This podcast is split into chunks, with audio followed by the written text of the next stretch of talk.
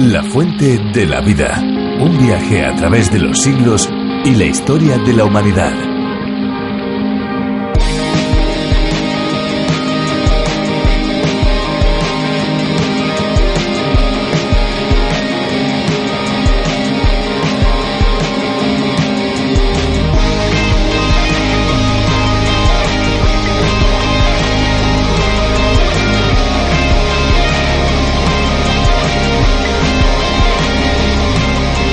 El deshielo ártico es la conjunción de la disminución de la banquisa ártica y el deshielo de la capa de hielo de Groenlandia que tiene lugar en las últimas décadas. En el verano de 2007, la banquisa alcanzó su mínima extensión con un deshielo dramáticamente rápido. Por su parte, las islas Midway son un atolón de 6,2 kilómetros cuadrados localizado en el Pacífico Norte, cerca del extremo noroccidental del archipiélago de Hawái. El nombre de Midway hace referencia a su posición geográfica por estar a mitad de camino entre América y Asia. Hola, ¿qué tal? ¿Cómo se encuentran amigos? Nosotros desde luego felices, muy felices de estar delante de estos micrófonos para pasar con ustedes los próximos 30 minutos. Sean muy bienvenidos a la Fuente de la Vida. Muchas gracias a todos los que nos escuchan por primera vez. Muchas gracias a los oyentes asiduos de la Fuente de la Vida, un espacio que llega hasta ustedes como una producción de Radio Encuentro, Radio Cadena de Vida, es decir, Radio Transmundial aquí en España. La Fuente de la Vida es un espacio bastante diferente a lo que tal vez ustedes estén acostumbrados o familiarizados a escuchar. De lunes a viernes nos subimos en este tren radiofónico en el que parada tras parada vamos recorriendo el libro de los libros, un viaje de larga duración, porque la Fuente de la Vida va a acompañarles, escuchen bien, durante los próximos cinco años. Si Dios lo permite, cinco años que tenemos por delante en los que vamos a ir desgranando esas ricas verdades que se encuentran recogidas en el libro más maravilloso y más excelente que haya existido nunca, la Biblia. Que usted no lo cree así, pues venga con nosotros, pruebe y después decida. Este espacio toma su idea de la versión original denominada A través de la Biblia, un programa que fue desarrollado por el teólogo John Vernon McGee y que aquí en España el profesor de Biblia y Teología Virgilio Bagnoni ha sido el encargado de adaptarlo y traducirlo. El título aquí es bien atractivo, ya se lo hemos dicho, La fuente de la vida. Claro que el título es atractivo porque a quien no le gusta gusta beber de una fuente continua, fresca, abundante y que sacia completamente, así es la fuente de la vida. En este viaje también hay lugar para la música, por eso, además de la reflexión, cada día seleccionamos detenidamente una canción para que ustedes, nuestros amigos que nos siguen, puedan disfrutarla. ¿Cuál es eh, la que tenemos preparada para hoy? Pues bueno, eh, escúchala y a ver qué te parece, después me lo dices.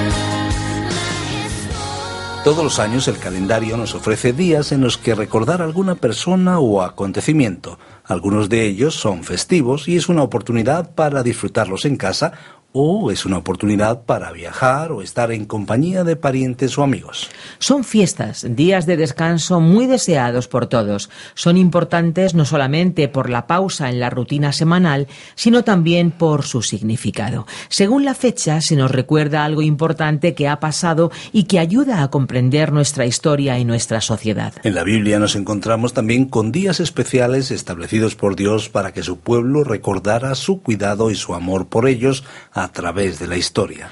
Hoy vamos a concluir el capítulo número 28 del libro de números y nos vamos a introducir también en los siguientes, concretamente en el 29 y en el 30. Vamos a conocer un poquito más de la palabra de Dios. Hablaremos de las ofrendas mensuales, del día de reposo, de las fiestas solemnes y la ley de los votos. La fuente de la vida. En el libro de números estudiaremos hoy desde el capítulo 28, versículo 9, hasta el capítulo 30, versículo 16. Continuamos hoy considerando el capítulo 28 de números. En nuestro programa anterior hablábamos del holocausto continuo que encontramos en los versículos 4 al 8, y decíamos que esta ofrenda debía ser ofrecida todos los días por la mañana y por la noche. Era un holocausto continuo en olor grato a Dios, Usted recordará que todo el holocausto era ofrecido a Dios. Todo el holocausto subía en humo a Dios acompañado de la libación, que consistía en derramar vino o aceite como ofrenda a Dios. Esto es realmente lo que Dios haya en Cristo, cuya persona y obra son de gran valor y aceptables para Dios. Tenemos ahora algunas leyes específicas en cuanto a las ofrendas que debían ser presentadas independientemente de otras ofrendas que se ofrecían en privado, como por ejemplo las ofrendas voluntarias o en cumplimiento de votos o promesas especiales. Al leer estos dos capítulos uno no puede menos que fijarse en el hecho de que todas las ofrendas que se mencionan eran adicionales, es decir, que se presentaban además del holocausto continuo, que como dijimos, habla de la persona del Señor Jesucristo. Continuamos ahora leyendo los versículos 9 y 10 de este capítulo 28 de Números. Pero el sábado ofrecerás dos corderos de un año sin defecto y cuatro kilos de la mejor harina amasada con aceite como oblación u ofrenda de cereales, con su correspondiente ofrenda de libación o de vino. Es el holocausto de cada sábado, además del holocausto continuo y su libación. El día de reposo requería ofrendas especiales, pero éstas siempre eran adicionales al holocausto diario. Leamos ahora el versículo 11. Al comienzo de vuestros meses ofreceréis en holocausto al Señor dos becerros de la vacada, un carnero y siete corderos de un año sin defecto. Aquí hay también holocaustos adicionales y con esta ofrenda se presentaba también la ofrenda por el pecado. Pasemos ahora al versículo 15. También un macho cabrío en expiación se ofrecerá al Señor, además del holocausto continuo con su libación. Ahora, en los versículos 16 al 25 encontramos la ley de las ofrendas para la Pascua y para la fiesta de los panes sin levadura. En el versículo 22 se menciona la ofrenda por el pecado, pero repetimos, lo que nos llama la atención en este pasaje es el énfasis que se le da a los holocaustos. En los versículos 26 al 31 tenemos la fiesta de las primicias o primeros frutos. La ofrenda por el pecado se menciona en el versículo 30 y una vez más podemos notar el énfasis que se coloca en los holocaustos. Quizá usted, estimado oyente, esté preguntándose ¿por qué se hace tanto énfasis en esto? Bueno, porque nos demuestra que Dios se deleita en Cristo. Dios mira nuestra adoración, busca nuestro deleite en Cristo. Él quiere que nosotros compartamos sus pensamientos y que nos deleitemos en Cristo, así como Él se deleita en Cristo. Este es el maravilloso tema de estos capítulos. Y llegamos ahora al capítulo 29. En este capítulo continuamos tratando el mismo tema del capítulo anterior.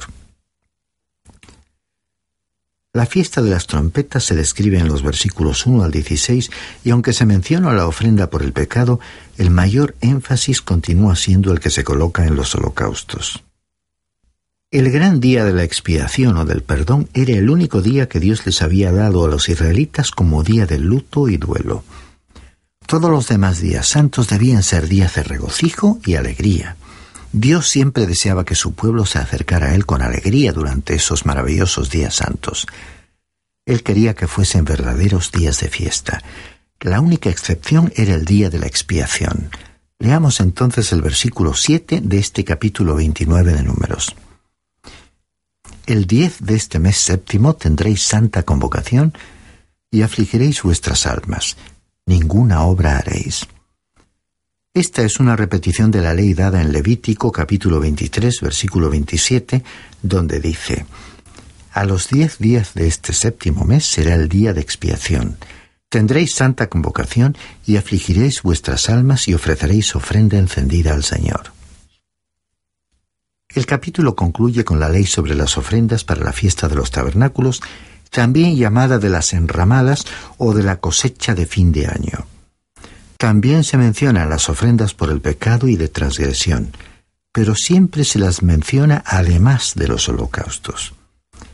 Hay lecciones importantes para nosotros en estos dos capítulos. Estimado oyente, usted y yo somos pecadores. Aunque usted no lo sepa, usted es un pecador. Si usted y yo prestamos atención a la palabra de Dios, encontraremos en ella que somos pecadores y que necesitamos un Salvador. Necesitamos un sacrificio por nosotros. Necesitamos a Cristo.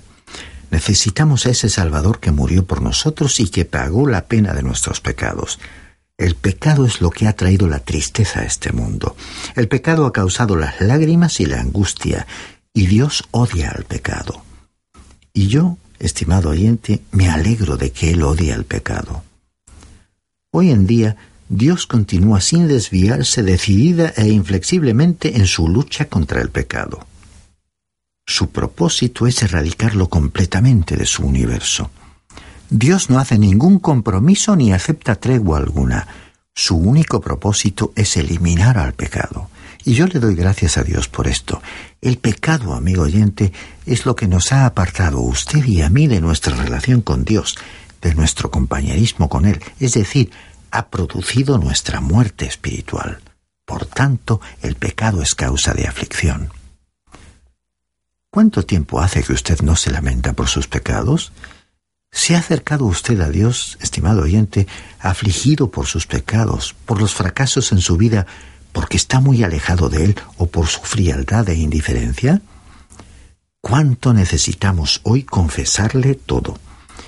No es porque Dios esté tan alto y nosotros tan abajo, ni porque Él es tan grande y nosotros tan pequeños, ni porque Él es infinito y nosotros finitos, que estamos apartados de Él. Dios dice que son nuestros pecados los que nos han separado de Él, y son también la causa de nuestra aflicción. Pero Dios no quería que su pueblo se pasara toda la vida llorando. Por eso les dio solamente un día reservado para la aflicción. Todos los demás eran para celebrar fiestas alegres. Allí estaban las ofrendas por el pecado y por la transgresión. Cristo ha expiado los pecados en la cruz, y cuánto lo necesitamos. Pero el énfasis en estos dos capítulos es sobre los holocaustos, es decir, sobre los holocaustos continuos que se realizaban todos los días y los holocaustos de los días de fiesta. Es que Dios, estimado oyente, se deleita en su Hijo. Todos los detalles aquí han hablado de nuestro Salvador y de lo maravilloso que es Él. Él es una ofrenda de olor grato.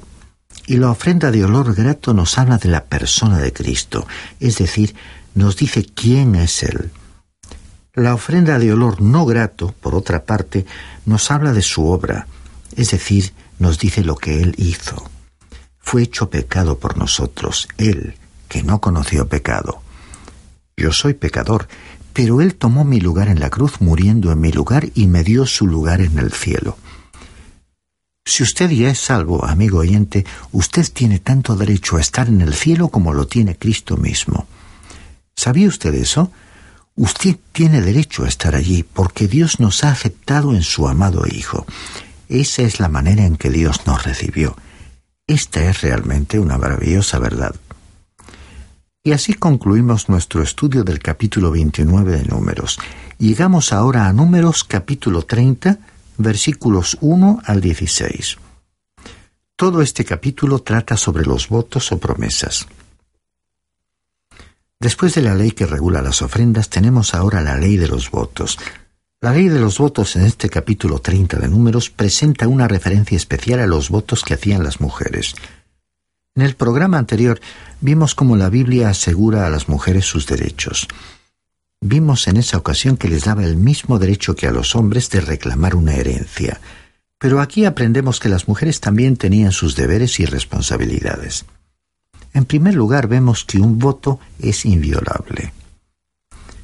Estudiamos un capítulo entero en Levítico que trata el tema de los votos y allí dirigimos nuestra atención a la importancia que Dios le da a los votos advierte a sus hijos que tengan mucho cuidado cuando hacen un voto o una promesa a Dios, porque Dios hará responsable a la persona por la promesa que haya hecho, y por tanto la amonestación consiste en no hacer un voto de manera insensata o irresponsablemente.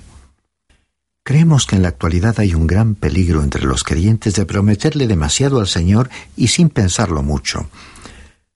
En realidad, estimado oyente, no debemos pedirle a las personas que hagan un voto delante de Dios, excepto el aceptar a Cristo Jesús como Salvador. ¿Por qué? Bueno, porque después de un elocuente mensaje hemos visto que muchas de estas personas que pasan al frente para dedicar sus vidas, luego rompen esos votos. Y Dios nos hace responsables de las promesas que hagamos. Él no nos pide que hagamos votos, porque los votos son totalmente voluntarios. Pero si usted hace una promesa, entonces acuérdese de cumplirla, porque Dios así lo exige. De no hacerlo, Dios le hará responsable. Leamos pues los primeros dos versículos de este capítulo 30 de Números. Habló Moisés a los príncipes de las tribus de los hijos de Israel y les dijo, Esto es lo que el Señor ha mandado. Cuando alguien haga un voto al Señor o haga un juramento ligando su alma con alguna obligación, no quebrantará su palabra hará conforme a todo lo que salió de su boca. Hoy en día esto es muy importante para nosotros los cristianos. El apóstol Pablo estaba pensando en esto cuando escribiendo en su carta a los romanos dijo en el capítulo 10, versículos 9 y 10. Si confiesas con tu boca que Jesús es el Señor y crees en tu corazón que Dios le levantó de los muertos, serás salvo, porque con el corazón se cree para justicia, pero con la boca se confiesa para salvación. ¿Cómo cree usted, estimado oyente, en el Señor Jesucristo? Pues con su corazón. Y luego, ¿qué ocurre? La confesión se hace con la boca. El confesar con la boca es su voto, es su declaración de fe. La cuestión no es solamente lo que la boca diga, sino que el corazón debe creer lo que expresa la boca. Ambas partes deben estar de acuerdo porque con el corazón se cree para justicia, dice el apóstol Pablo. Usted no cree con la boca, usted lo confiesa con la boca. Pero con la boca, continúa el apóstol Pablo, se confiesa para salvación. No lo confiese con la boca, estimado oyente, a menos que su corazón entone la misma melodía. El corazón y la boca deben cantar un dúo. Deben estar en armonía. Eso es exactamente lo que significa esta ley que reglamenta los votos. Vemos ahora que el voto de una mujer depende de su padre o marido. Leamos los versículos 3 y 4 de este capítulo 30 de Números. Pero cuando una mujer joven que todavía vive en la casa de su padre haga un voto al Señor o asuma alguna obligación, si su padre sabe de su voto o de la obligación con que ligó su alma y su padre no dice nada, todos los votos de ella serán firmes, y toda obligación con que haya ligado su alma, firme será. En otras palabras, si una mujer hace un voto mientras todavía es soltera y aún está en casa de su padre, el padre se hace responsable de ella. Si el padre se calla cuando la oye hacer el voto, entonces ese voto que ella hizo quedará firme. Sin embargo, si el padre se interpone y dice que el voto no es válido, entonces ese voto no es obligatorio y él está legalmente protegido en el asunto. Veámoslo aquí en el versículo 5 de este capítulo 30 de Números. Pero si su padre se lo prohíbe el día en que se entera, ninguno de los votos y las obligaciones con que ella haya ligado su alma será firme, y el Señor la perdonará por cuanto su padre se lo prohibió. Ahora, ¿qué pasa si la mujer es casada? Leamos los versículos 6 al 8. Pero si es casada y hace votos o pronuncia con sus labios cosa con que obligue su alma, y al enterarse su marido no dice nada, los votos de ella serán firmes, y la obligación con que ligó su alma firme será. Pero si cuando su marido se entera se lo prohíbe, entonces queda anulado el voto que ella hizo y el compromiso de sus labios con que ligó su alma, y el Señor la perdonará. Si la mujer casada salía, hacía compras costosas y contraía obligaciones, el esposo podía decir que lo desaprobaba y entonces no era responsable de pagar sus deudas. El voto no era válido y así él no quedaba comprometido. De modo que usted puede ver que un padre o un esposo podría ser responsable del voto que hacía una mujer a menos que lo hubiera desaprobado. Leamos el versículo 9 de este capítulo 30 de Números que trata el siguiente tema. El voto de una mujer o divorciada tiene validez y debe ser cumplido. Pero todo voto de viuda o repudiada con el que ligue su alma será firme. Una viuda era responsable de sus propios actos, de modo que el voto que hacía era firme. Ahora note usted lo importantes que son estos detalles para Dios. Él quiere que su pueblo siempre cumpla su palabra. Por otra parte, Consideremos que Dios cumple sus promesas y espera que sus hijos también las cumplan. Hizo un pacto con Abraham, hizo una promesa a David. Dios fue, es y será fiel a sus promesas. Cumplió su promesa en el pasado y cumplirá todas sus promesas futuras. Dice el Evangelio de Juan en el capítulo 3, versículo 16.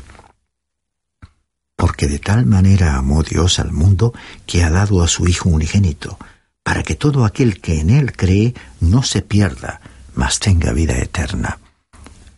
Esta es la palabra de Dios y la promesa de Dios para usted y para mí.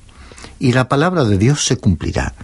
Él ha prometido que le salvará a usted si confía en Cristo, y esta es una promesa un voto que permanece válido. Estimado oyente, Dios es fiel a su palabra. No es necesario que Él haga juramento alguno. Su palabra es suficiente, su palabra es confiable, porque Él solo habla la verdad. Basta con que Dios diga algo para que sea cierto. Y Él quiere que los que le representan aquí en la tierra sean personas que permanezcan fieles a su palabra. Por lo tanto, si le prometemos algo, tenemos que ser fieles y cumplir esa promesa. Llegamos así al final del capítulo 30 de Números. Recordemos que estamos tratando los asuntos que tienen que ver con una nueva generación del pueblo israelita, una generación que ha caminado a través del desierto y a la cual Dios estaba preparando para entrar en la tierra prometida. Y en cuanto a nosotros, no olvidemos que, como acabamos de citar en el Evangelio de Juan, Dios ha prometido la vida eterna a los que crean en su Hijo Jesucristo. Toda nuestra enseñanza y predicación del Evangelio está basada en esa esperanza, en esa certeza. Y como dijo San Pablo escribiendo a Tito en su capítulo 1, versículo 2, Dios, que no miente, prometió esta vida desde antes que el mundo existiera.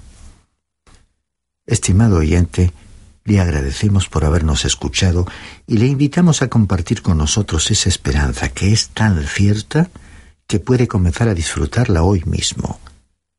Se trata de una nueva motivación para vivir, de una nueva ilusión que afecta no solo a nuestra propia vida, sino también a nuestra relación con los demás.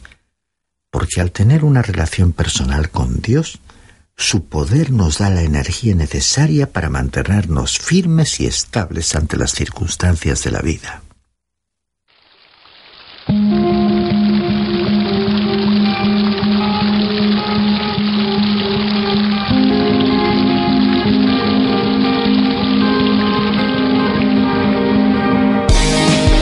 Hoy hemos meditado sobre varios de los acontecimientos narrados en el libro de los libros, en la Biblia, en un interesante pasaje y esperamos que ustedes vuelvan de nuevo con nosotros. Ahora ya ha llegado el momento de despedirnos, pero antes de decirles adiós queremos recordarles que tenemos a disposición de todos aquellos que lo deseen y que lo soliciten los bosquejos y las notas del libro de la Biblia en el que hoy estamos meditando.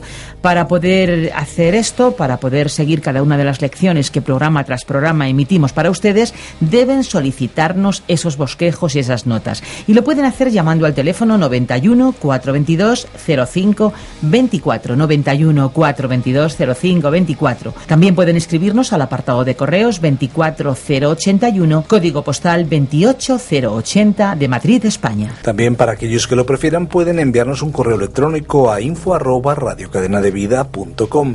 Hay que decir que si lo solicitan el envío es completamente gratis Gracias a aquellos amigos que colaboran para que esto sea posible. Recuerde que si desea volver a escuchar este programa o algunos de los anteriores pueden ir a nuestra web www.lafuentedelavida.com o pueden ir también a nuestra aplicación La Fuente de la Vida. Ahora sí nos toca despedirnos, nos toca decir adiós o por lo menos hasta pronto. Amigos, muchas gracias por acompañarnos en este viaje por el libro de los libros y no olvide que hay una fuente de agua viva que nunca se agota beba de ella.